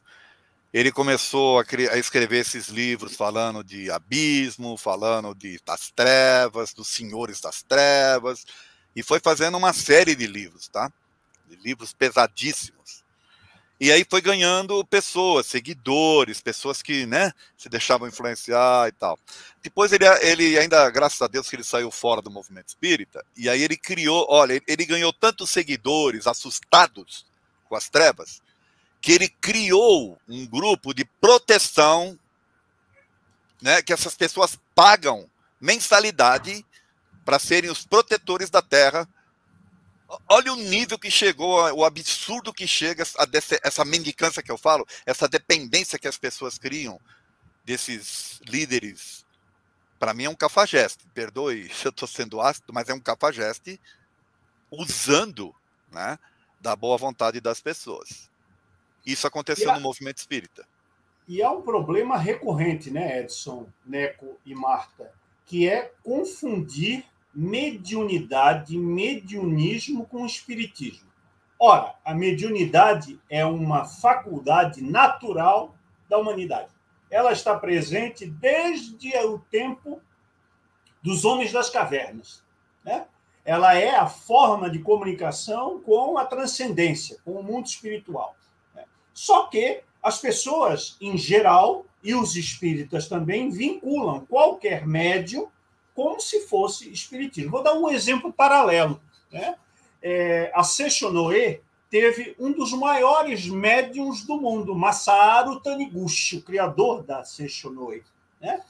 Tinha uma mediunidade prodigiosa, mas ele não é espírita, ele não fez espiritismo. Muito particularmente, algumas ideias, várias ideias da Seishonoi são concordes com alguns princípios espíritas, mas não é espiritismo. Então, não é porque o indivíduo é médium que nós vamos associar automaticamente a ideia espírita, porque o espiritismo se baliza por fundamentos, por princípios que, se afastados, desnaturam completamente a consideração acerca de ser espiritismo. Mas, Oneco, e aí? Oi. Como é que fica essa questão? Olha, Marcelo, a gente está falando sobre medo. Tá? Todo sistema de controle, Marcelo, utiliza o medo completamente. Ele sempre vai utilizar o medo para controlar as pessoas. Então, quando você fala em trevas, quando você fala em, em forças do mal, você está colocando uma coisa exagerada. Mas no próprio dia a dia da casa espírita, quando você falta duas ou três vezes na casa espírita e você chega de volta, olha, você não está vindo, hein? Você sumiu, é a pergunta padrão. Você sumiu? Não, não sumi. Eu estava fazendo outras coisas, eu estava no trabalho. Ou seja, a, é cobrada também a sua frequência como se fosse algum tipo de pecado, Marcelo, como se fosse algum tipo de pecado que você fosse pagar por aquilo, entendeu? O que eu acho engraçado também tá, é que, na verdade, como não tem um controle do que fala um palestrante e o outro palestrante, né, acaba sendo um debate semanal. Né? Vem os palestrantes que acreditam num igrejismo exagerado, eles falam a determinadas coisas. Na semana seguinte, entra os filosóficos, rebatem aquele. Tá? Na semana seguinte, entra os científicos, né? falam as coisas. Então, há uma mistura, não existe um padrão, até porque é bem difícil, Marcelo, dentro de uma casa espírita, eu sou testemunha, é bem difícil você primeiro conseguir palestrante para dar palestra é, ali na casa espírita. Então você vai começar a cobrar das pessoas pequenos escorregões, também é muito difícil. Então acaba sendo assim. Né? Então acaba sendo aqueles grupos, aqueles grupos, não, vou ver a palestra de fulano de tal, porque o cara está falando aquilo que eu gosto, eu venho aqui por causa dele. Isso acontece muito. O que acontece, na verdade, é que as casas espíritas, seus dirigentes, eles não estão acostumados com aquilo que nós falamos sempre no ECK, com a moral autônoma, com a independência de pensamento, de você fazer porque você sabe, né? não porque tem um controle externo, está mandando você fazer aquilo, porque você vai você vai para um ambiente trevoso, porque você vai conversar com, com a, a, criaturas do mal, as criaturas do mal vão te, te perseguir. Não, você age de acordo com o seu estudo, com o seu saber. Né? Não é, na verdade, algo, algo mágico que tanto condena como salva, nem condena nem salva. Né? Mas eles trabalham com isso, com esse medo, Marcelo, e deixa essa, essa independência de pensamento. Eu me descobri, eu sou, eu sou muito franco, Marcelo, os atavismos que a gente tem, tá? eles nos perseguem o tempo inteiro, mas você tem que estar alerta em relação a isso. Quando entrei, eu sou de uma família católica, sempre fui muito católico, e eu tenho consciência disso, né? quando entrei no Espiritismo, que eu tinha deixado de ser católico. Mas eu ainda passava na porta na porta do cemitério para fazer o sinal da cruz, eu segurava a minha mão. Falei, pô, mas peraí. Eu tinha que segurar a minha mão. Estou falando sério, não estou brincando. Porque durante toda a minha vida, passa na porta do cemitério, eu fazia o sinal da cruz. E eu, logo quando eu entrei no Espiritismo, aí eu fui estudando, aprendendo. Né? Primeiro eu virei um beato, porque é sempre assim, né? Depois você vai se libertando, depois você vai estudando ainda mais. Hoje você vê no Espiritismo que gente que para em determinado patamar de estudo e não avança. Você pode perguntar muito no Espiritismo, a pessoa, a pessoa tem um filho, tá? Ah, você está convidado para o batismo do meu filho. Mas como assim? Tu não é espírita? Mas vai levar para batizado? Nada contra quem batiza, Marcelo, nada contra. Eu tenho uma menina de 14, tenho uma menina de 25 que eu batizei, eu não era espírita, e eu tenho uma menina de 14 que eu não batizei porque eu já era espírita. Né? Nada contra quem batiza, mas as pessoas acabam não pensando e não refletindo que aquilo também é um dogma, um dogma católico que a pessoa não se liberta. Tá? Se aquilo vai ficar, vai fazer ela feliz de batizar o filho, que ela vai achar que vai ter uma proteção maior de Deus porque o filho dela é batizado, mas isso faz parte do atavismo, de uma moral heterônima que ela ainda tem. É, então eu acho que a gente tem que a, assumir o nosso atavismo, trabalhar nisso, nós como influenciadores, como diz o Marcelo, né, nós como palestrantes, trabalhar com isso mas encarando de frente essas dificuldades que nós temos. A essência sempre é o conhecimento, né? o autoconhecimento, conhecimento pessoal, conhecimento institucional, para ver onde é que nós estamos acertando e onde é que nós estamos derrapando. Mas o Neco antecipou a pergunta que eu ia fazer para o Edson, né? mas eu vou fazer mesmo assim. Né? Nós temos conversado com muitos companheiros que deixaram de ser espíritas, sabe, Edson? Não como aquele que você mencionou aí, que enveredou para um outro lado, que é a exacerbação do mal e das ideias negativas. Né? Porque o espírita ele acaba é, ficando preso àquele atavismo, até já escrevi num artigo sobre isso. O, o espírita ele gosta de um trinômio, ele está acostumado a um trinômio, que é formado por medo, culpa e salvação. Então, ele tem medo porque as pessoas não impingem determinados comportamentos. Ele tem culpa porque ele ainda não consegue acompanhar, ainda não consegue ser aquele verdadeiro espírita que está expresso nas obras de Kardec, né, como uma diretriz futura. E essa salvação porque ele tem que se condicionar a determinadas práticas, senão ele não vai estar com a sua consciência tranquila, ele não vai estar salvo sob o patamar ou sob a concepção é, do espiritismo. Mas eu tenho conversado com muitas pessoas que saíram das casas espíritas e hoje estão em instituições umbandistas. E elas têm me dito o seguinte, e isso eu quero trazer justamente para a gente ver até que ponto o misticismo também não envolve isso. Né? Eles têm saído das casas espíritas e ido para os terreiros, para as instituições umbandistas, por quê? Em virtude disso que o Neco falou, cobranças excessivas, né? uma sisudez e um excessivo rigor de disciplina de muitas das atividades espíritas.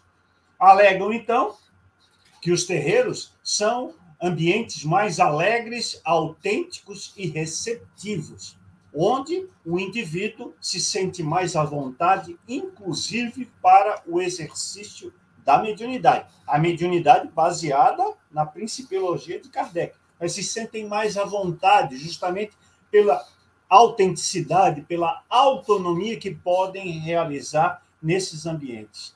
É isso mesmo, Edson? Nós estamos, quem sabe, engessando demais e esse engessamento contribui para a consideração do misticismo na casa espírita? Olha, é, você está falando isso, eu estou admirado com algumas coisas. Naturalmente que isso vem de cada um, né?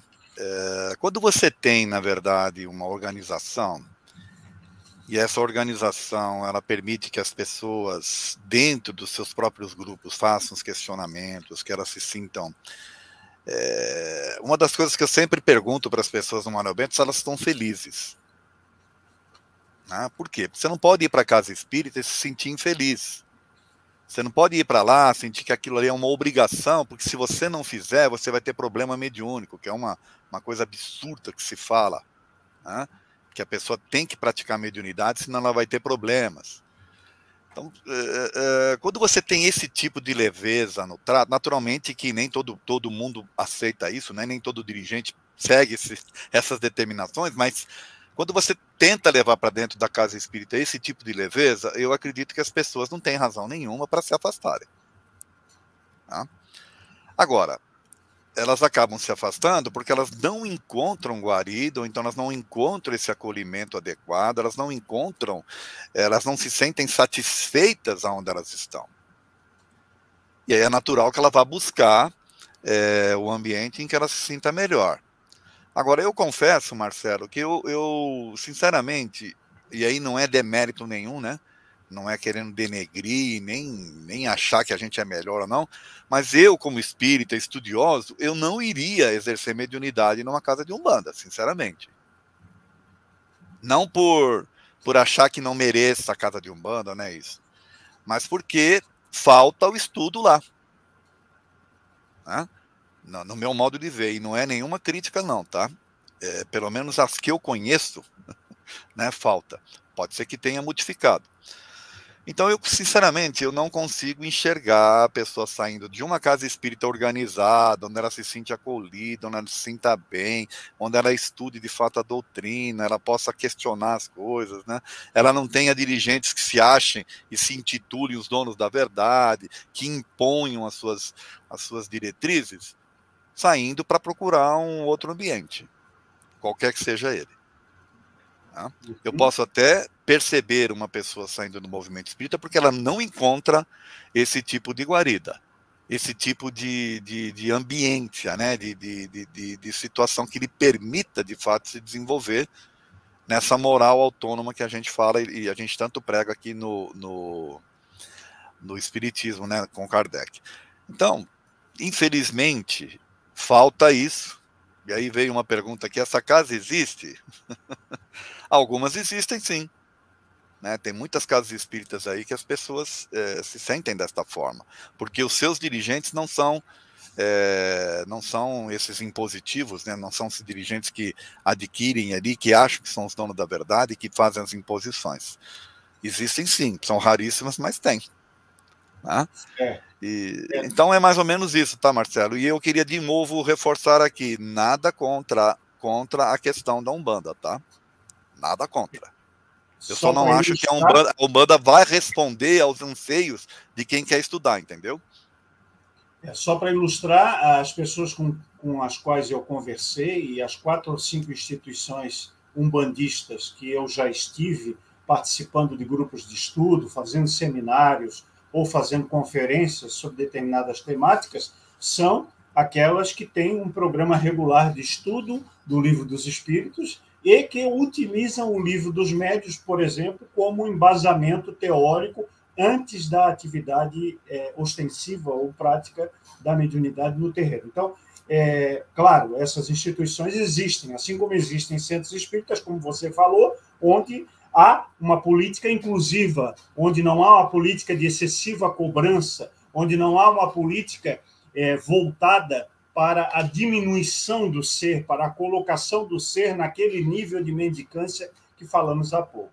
Ô, Marta, aí na, no Rio de Janeiro, minha terra natal, também existe esse tipo de situação de pessoas que andam deixando as instituições espíritas justamente por não se sentirem acolhidas e por se sentirem tolhidas na sua liberdade, na sua autonomia, em razão de um excessivo rigor, e que, por assim for, e se assim for, esse excessivo rigor seria um misticismo?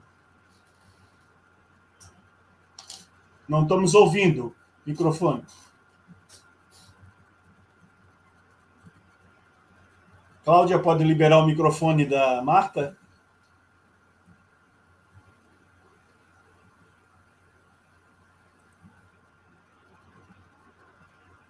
Alô, técnica? Será que foram os obsessores que bloquearam a? É, Marcelo, ô Marcelo, a gente não consegue, a gente não consegue liberar o microfone. Ela, ela tem que fazer isso lá, tá?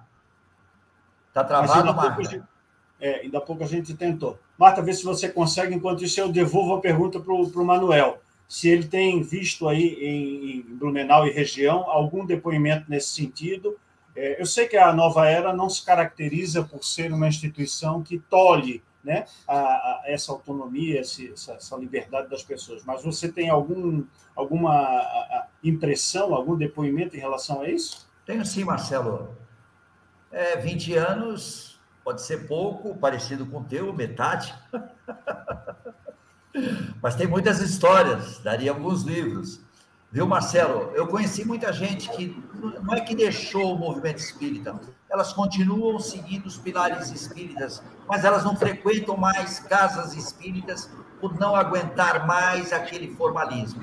Eu, particularmente, digo para você, eu reflito sobre isso o tempo inteiro.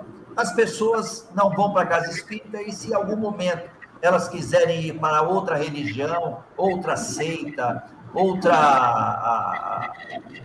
Outro método, ou não acreditar em nada, também é uma liberdade dela, né, Marcelo? Você sabe que a gente a, a admira plena liberdade. Eu já falei muitas vezes em palestras minhas que eu, muitas vezes na minha vida, admirei muito mais um ateu do que um espírita. Falei em palestra isso e enumerei. Eu conheci ateus maravilhosos, Marcelo.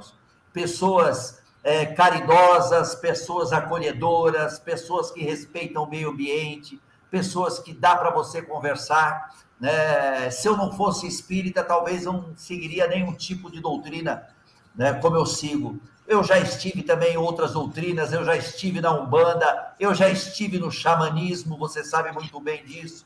Eu já estive em todos os lugares, Marcelo, e hoje eu estou espírita. Né? Então, a gente tem que ter essa liberdade, passa por essa liberdade. Essa coisa da gente, ah, eu tenho que ficar espírita, eu tenho que fazer espiritismo o tempo inteirinho, porque senão a coisa vai ficar feia para o meu lado. Não, você tem que ter liberdade para você fazer aquilo que você se sentir bem. É, é isso que eu falo para as minhas filhas. Eu falo para as minhas filhas: você fique bem né, aonde você achar melhor. Você tem que ficar bem. Você estar bem como o próprio Edson falou: você está feliz aqui na casa espírita? O que, que a pessoa adianta ir na casa espírita se ela está forçada a fazer aquilo por qualquer tipo, para não ter influência, para ter proteção? É claro que quando você vai numa casa espírita ou em outra religião, Marcelo, em outra religião também isso acontece. Se você vai uma vez por semana, você para uma vez por semana para alinhar, não é o chakra, hein, Marcelo? Não ia falar isso. Você não, é. Te assustou, hein, Marcelão? É, você para alinhar o seu pensamento, mesmo que seja naqueles instantes, você escuta lá uma pregação, você escuta o padre ou o pastor ou uma palestra, você alinha né, o seu pensamento, você se enche de uma fé que você está indo naquele momento. Né? Então, isso é muito bom para a pessoa naquele estágio evolutivo dela. Se você está no estágio evolutivo de estudo um pouco mais avançado, você tem outras relações com a doutrina. E é isso que acontece. Agora, eu sou plena, eu conheci muitas pessoas que não frequentam mais casa espírita, né, de forma alguma, não querem nem saber, gente da própria nova era que eu encontro, continuam meus amigos por N motivos, mas eles continuam né, espíritas.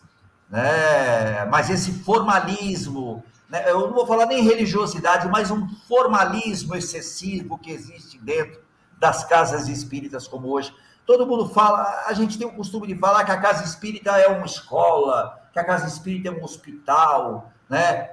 Cara, se é uma escola, tem que agir como tal, na verdade, como escola, né? Tem que dar liberdade. Eu lembro da minha época da faculdade, que até nas férias eu ia para a faculdade, a gente fazia mil coisas. Hoje você vem feliz no meio da rua, na casa, chega na casa espírita. Senhor, né? até a voz muda, né? Tem pessoas que você olha até a voz, mas por que está falando assim? Você estava falando comigo divertido ali fora, aqui dentro você já entrou em transe? Você entrou em transe depois que entrou aqui? É, é isso que acontece, Marcelo. São os formalismos, na verdade, que às vezes acabam atrapalhando. Falei demais, né?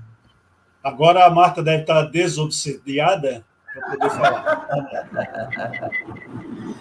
Eu acho que sim, eu acho que é uma coisa que eu tenho até escutado, né? E agora recentemente uma grande amiga, uma pessoa que eu gosto muito também, né?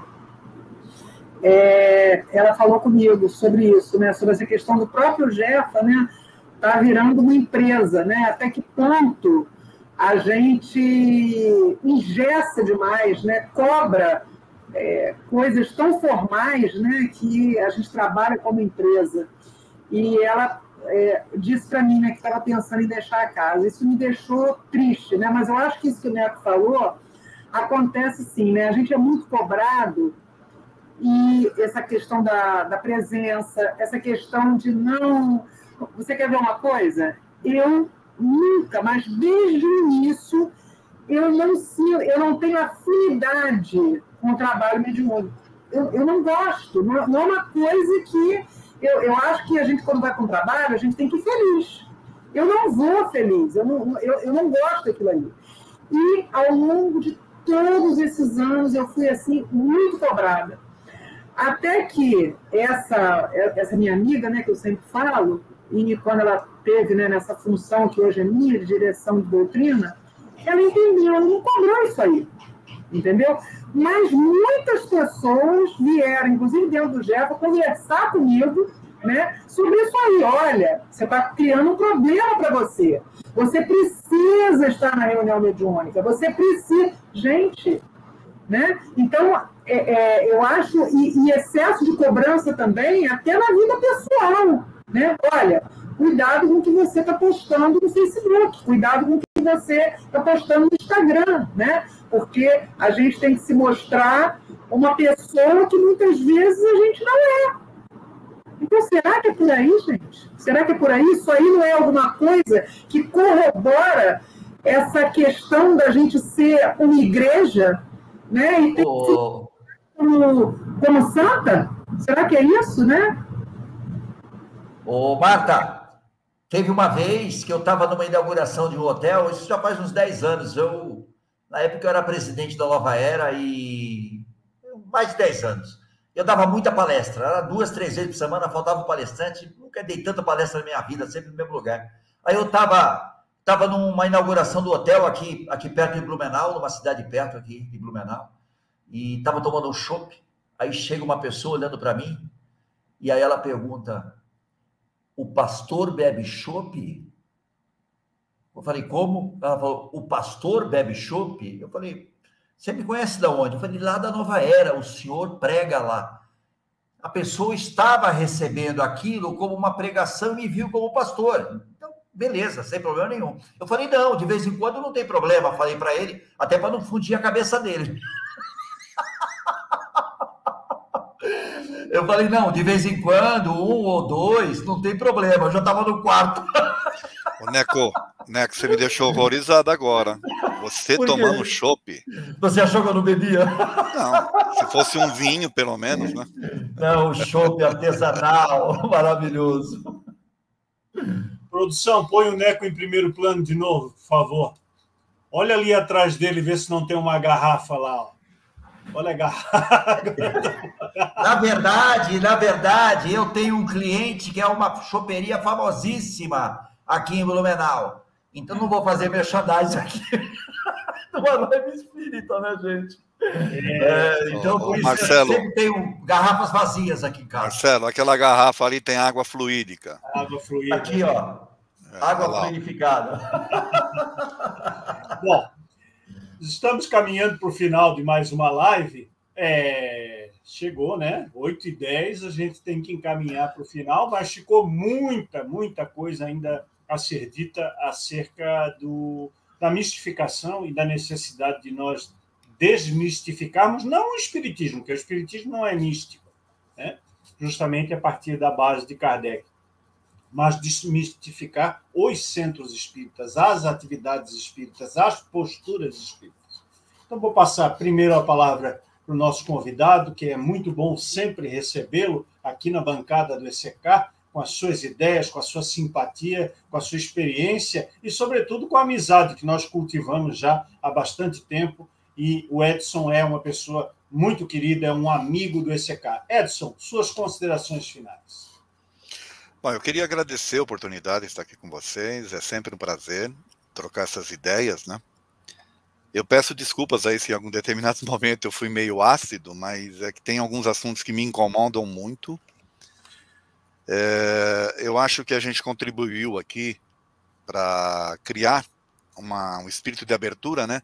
De, de, de, a gente poder discutir temas sem nenhum problema, né? Sem nenhum tipo de, de pressão, vamos assim dizer, tendo a liberdade de, de, expressão, que é uma das coisas, né? Que o, o ECK prega essa liberdade de expressão, essa liberdade de pensamento. E foi um prazer estar aqui com vocês. Eu agradeço muito o convite, tá bom? Tudo de bom para vocês. Valeu, sempre será muito bem-vindo e nós vamos marcar uma revival, um segundo tempo desse tema que nos causa ainda muita apreensão, e que é necessário sempre debater. Vai lá para a salinha do chá, que daqui a pouco a gente faz o nosso encerramento. Neco, a palavra é sua. Já colocaram você no centro. Você é, é delicioso participar da live. A gente fica nervoso no começo, mas depois a gente não quer que acabe, né, Marcelo? Você sempre alerta em relação a isso. É tão bom estar com vocês. Você, a Marta, o Edson, pessoal da produção, pessoal que deixa mensagem aqui, divertidíssimas as mensagens que eles deixam. O que eu quero deixar de, de mensagem final é justamente essa, Marcelo, a gente pensar Hoje o, o ECK é uma instituição nacional que produz conhecimento. Então, a mensagem que eu quero deixar é que a gente tem que pensar cada vez mais qual é o modelo de casa espírita hoje que nós precisamos ter no Brasil e não depender de filiação à FEB. Um modelo de escola um modelo nada engessado, não é para escrever, não, a gente não tem que escrever um, um, tratado, a gente tem que trocar ideias e produzindo conhecimento com esses temas. Qual que é o novo modelo de casa espírita que a gente precisa para representar com sabedoria e dignidade as obras de Allan Kardec e o seu próprio autor, Marcelo. Eu quero deixar essa mensagem final. Foi um prazer estar aqui.